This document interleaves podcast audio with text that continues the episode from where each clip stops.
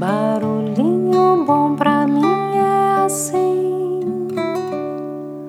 provoca silêncio em mim.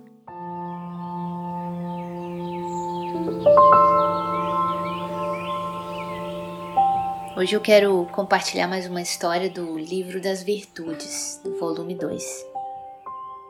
Um fazendeiro tinha um irmão jardineiro que possuía um magnífico pomar repleto das melhores árvores frutíferas, e sua habilidade e suas maravilhosas árvores eram afamadas em toda parte.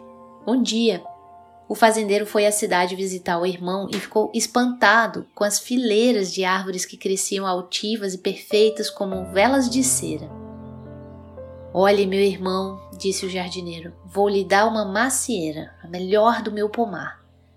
Você, seus filhos e até os seus netos irão aproveitar os seus frutos. E o jardineiro chamou seus auxiliares e ordenou que retirassem a árvore e a levassem para a fazenda do irmão. Assim fizeram, e na manhã seguinte o fazendeiro ficou indeciso sobre o melhor lugar para plantá-la. Se eu plantar no morro, dizia para si mesmo, o vento pode bater muito forte, arrancando as deliciosas frutas ainda verdes. Se eu plantar perto da estrada, os passantes vão vê-la e me roubar as suculentas maçãs. E se eu plantar muito perto da porta de casa, os meus empregados e os meus filhos vão pegar todas as frutas.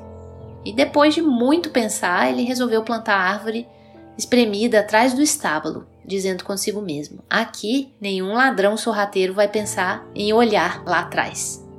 Então as maçãs ficarão protegidas. Mas que pena! A árvore não deu frutos nem nesse ano, nem no seguinte.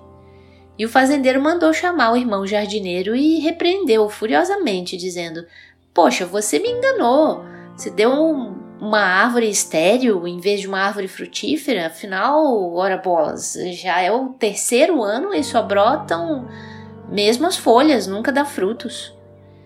E quando viu onde a árvore estava plantada, o jardineiro disse: Você plantou a árvore num local exposto somente aos ventos frios? Sem sol? Sem calor? Como que você quer que dê flores e frutos? Você plantou essa árvore cheio de ganância, cheio de desconfiança, por que, que você acha que ela vai retribuir com uma rica e generosa colheita? Fecha aspas.